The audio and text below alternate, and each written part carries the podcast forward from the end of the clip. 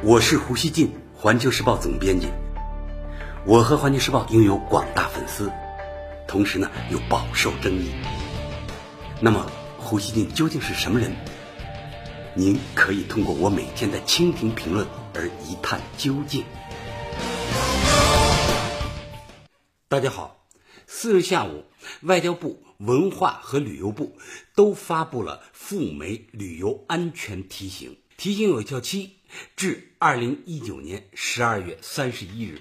这两大部委都提醒了些什么呢？外交部领事司副司长陈雄峰在记者会上说，近期美国执法机构多次采取出入境盘查、上门约谈等各种方式骚扰赴美中国公民。外交部现在发布在美国注意安全的相关提醒，提醒赴美中国公民和在美中资机构提高安全意识，注意加强防范。妥善积极应对，如遇紧急情况，要及时与中国驻美使领馆联系。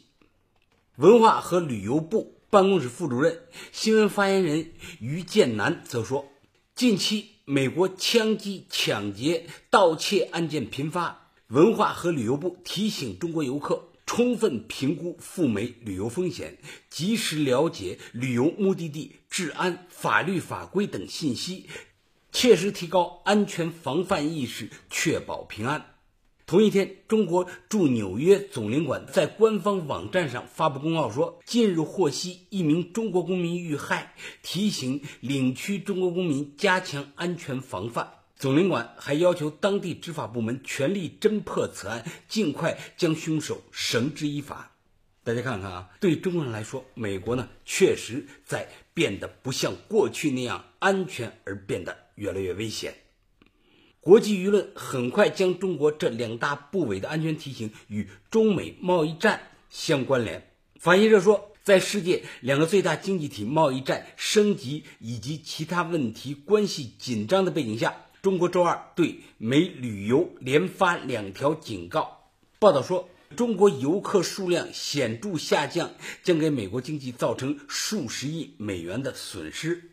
英国金融时报说。在中方发出上述安全提醒之前的上周五，美国弗吉尼亚州刚发生一起枪击事件，造成了十三人死亡。美国 CNBC 提到，在中方发布旅游安全提醒前一天，中国教育部还发布了赴美留学预警。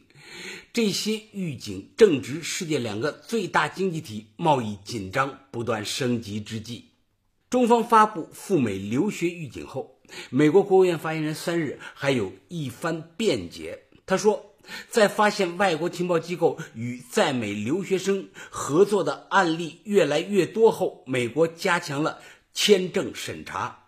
他还说，与此同时，美国致力于为合法旅行者提供最高质量的服务，欢迎中国学生和学者来美国进行合法的学术活动。老胡觉得还是中国星期一发的那个赴美留学预警对美国产生了压力，美国呢官方现在才改口这样说话。对这套说辞啊，中国外交部发言人耿爽四日毫不客气地进行了批驳。他说，一段时间以来，美方以所谓的中国威胁、中国渗透为由，将正常的中美教育交流合作活动政治化。比如，美方污蔑孔子学院是中国在美扩张政治影响、进行价值传播的工具，诬陷一些中国学生学者在美开展非传统间谍活动，并对他们进行无端滋扰。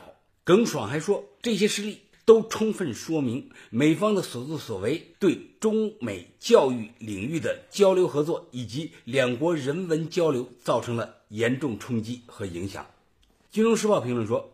中美贸易战升级的影响已经溢出到更广阔的政治领域。上个月，美国政府针对中国科技巨头华为实施出口禁令限制，而北京的应对措施是宣布将发布不可靠实体清单。韩国 SBS 电视台四日说，随着中美贸易战愈演愈烈，中国开始采取新的反制措施。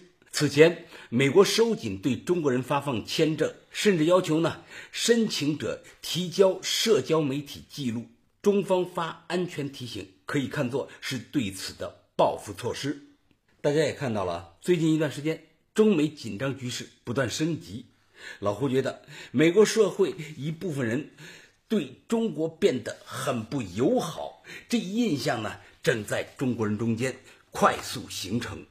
美国视中国这个国家为最大威胁，他们怀疑所有赴美中国人都为北京搞情报，帮着偷美国的技术。华盛顿呢，还毫不珍惜中国人前往美国给他们各领域带去的人气，也不珍惜中国人促进的那部分消费，他们巴不得与中国脱钩。这就是今天中国人从美国收到的信息。无论中国人赴美旅游还是留学，都相当于啊美国对华的服务出口。中国旅游者和留学生相当于美国的客户，客户呢本应是受到优待的，客户就是上帝。中国人都知道这句话，但是呢这句话还是我们从西方学来的。而如今呢，去美国消费怎么变成三孙子了，被当成贼了？这是中国人很难接受的。老我想说啊，美国它太优越了，被全世界宠坏了，它搞起店大欺客了。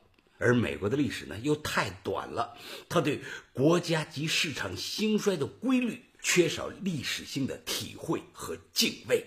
时间太短了吗？没有经过几番周折，所以呢妄自尊大。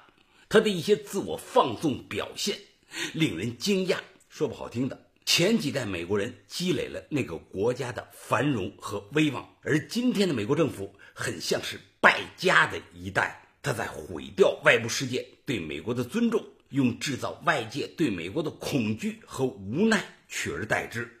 在西方对现代化的垄断被打破之后，大家知道啊，现在呢各种优质资源的分布格局面临重新洗牌，聚拢人气是各国和。各主要城市保持世界中心位置的生命线，美国呢，它偏偏在这个时候不断采取歧视中国人的做法，将在美中国人贴上危害美国国家安全的集体标签，这实际上是在破坏美国国际人气最大的增长源，增加西方其他国家和城市的竞争优势。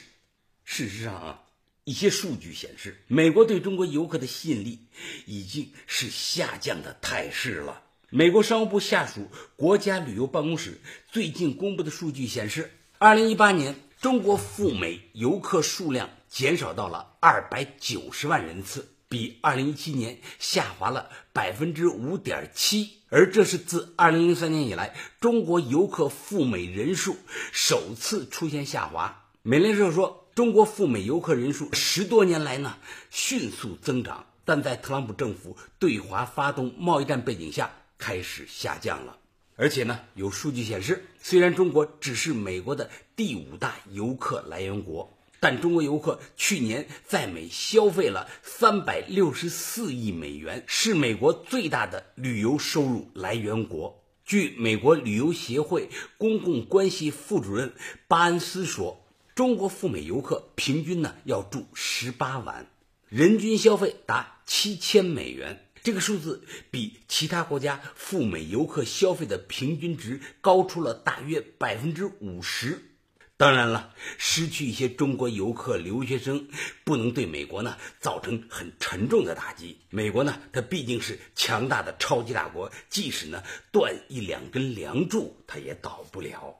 但毫无疑问的是。美国所追求的那点所谓国家安全，远远抵不了它削弱对中国游客和留美人员吸引力对自己利益造成的损害。今天的美国政府正在做着一笔又一笔得不偿失的损益互抵，这终究啊是难以为继的。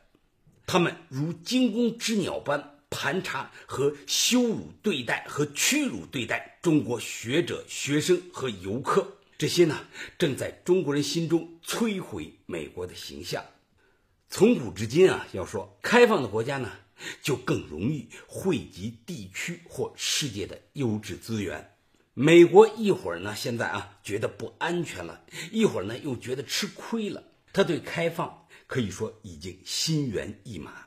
中国人在与美国霸凌做法开展斗争的同时，我认为呢，绝不能把他的那些做法当经验来学习，而要呢引以为戒。我认为啊，贸易战越打，中国越要开放，这必须是我们坚定不移的路线。有人说发安全提醒太温柔了，应该呢直接关闭赴美旅游和留学的市场通道。老胡认为啊，这样的气呀，咱们可绝不能跟美国怄。对外开放是中国不变的基本国策，中国人去哪里，应当呢主要由市场进行调节。国家发安全提醒与这一规则并不矛盾。最后，老胡想说啊，可以预期会有很多其他西方国家以及他们的城市、学校，从中国连续发布的安全提醒中看到机会。他们呢都想让自己更加忠心一点，他们呢会让美国感受到压力。华盛顿可以选择麻木的面对这些压力，但是呢，那已经是他们自己的事情了。感谢收听今天的胡言乱语，咱们下期见。Música